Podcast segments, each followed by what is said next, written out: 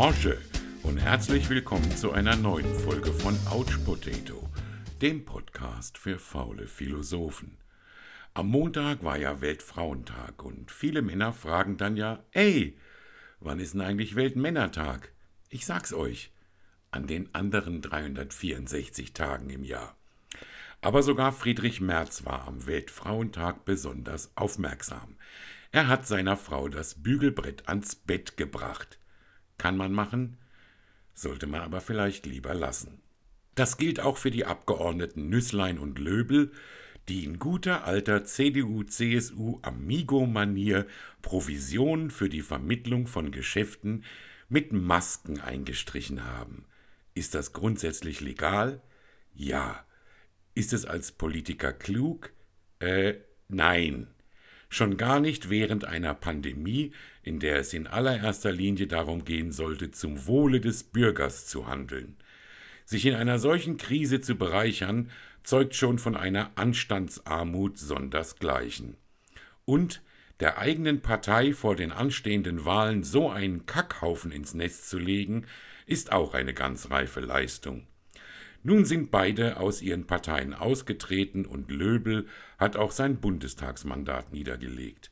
Also nachdem Armin Laschet ihm einen abgetrennten Pferdekopf als Warnung ins Bett gelegt hatte. Nüßlein will wenigstens noch bis zum Ende der Wahlperiode sein Mandat ausüben. Klar, auf Pensionsansprüche verzichten, wenn man gerade mal 660.000 Euro Provision eingesackt hat, das macht ja kein normaler Mensch. Naja, wenigstens kann Susanne Eisenmann ihre anstehende Wahlniederlage in Baden-Württemberg nun irgendwem in die Schuhe schieben. Schuld in die Schuhe schieben ist ja sowieso gerade schwer angesagt. Impfen, Schnelltests, Corona-Verordnungen. Man möchte gerade mal jemand kräftig ohrfeigen. Aber damit ist ja dann auch niemand geholfen. Und wenig hilfreich ist auch der übersichtliche Plan der Öffnungsschritte, den die Ministerkonferenz ausgearbeitet hat. Habt ihr euch den mal angesehen? Der sieht aus, als hätte ihn ein Schülerpraktikant mit PowerPoint-Grundkenntnissen mal schnell zusammengeklöppelt. Ich fasse das mal kurz zusammen. Ab einer Inzidenz von unter 50 darf man ohne Termin Schuhe kaufen, aber in Rheinland-Pfalz an Dienstagen nur rote Schuhe bis Größe 41, ansonsten nur Stehlampen im Buchladen mit E24er Fassung. Beim Impfen läuft's ähnlich.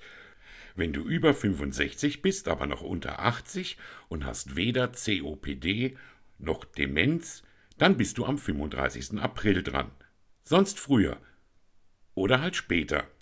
Außer du hast 39,5 Grad Fieber. Ach ja. Ich hatte bei der Impflotterie Glück und habe meine erste Impfung mit AstraZeneca bekommen und auch gut vertragen. Die Organisation im Impfzentrum war super. Wenn man sich allerdings anschaut, wie bürokratisch der Prozess an sich ist, wundert es nicht, dass der Durchlauf, sagen wir mal, nicht beschleunigt werden kann. Wenn man an gefühlt zehn Stellen alle Dokumente, Formulare, Ausweise rausklamüsern muss, damit sie 20 Mal abgeglichen und geprüft werden, tja, dann weißt du, dass du in Deutschland bist. Da lachen sich die Amis, die in Drive-In-Stationen oder im Supermarkt im Akkord impfen, echt nen Ast. Jetzt sollen ja bald die Hausärzte mit eingebunden werden. Da werden jetzt aber erstmal Pilotphasen gestartet. Ja klar. Man kann ja zum Beispiel nicht meine Ärztin einfach so drauf losimpfen lassen. Ihr könnt ja die Nadel abbrechen, denn sie impft ja sonst nur zig Patienten pro Jahr gegen die Grippe, hat also null Erfahrung. Alter. Aber wir haben ja jetzt die Schnelltests. die Schnelltests laufen langsam an. Und kaum laufen sie an, überlegt man sich auch schon ein Konzept. Wahnsinn. Also ich bin da ja nicht so bewandert wie zum Beispiel meine Frau, aber macht man ein Konzept nicht bevor man etwas startet?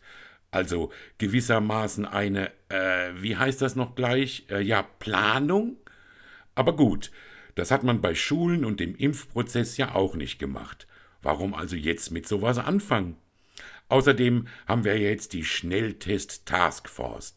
Da stellst du dir doch so GSG-9-Typen in schwarzen Kampfanzügen vor, die knallhart mit Pharmafirmen verhandeln und notfalls Lieferungen mit den Zähnen vom LKW zerren. Ja.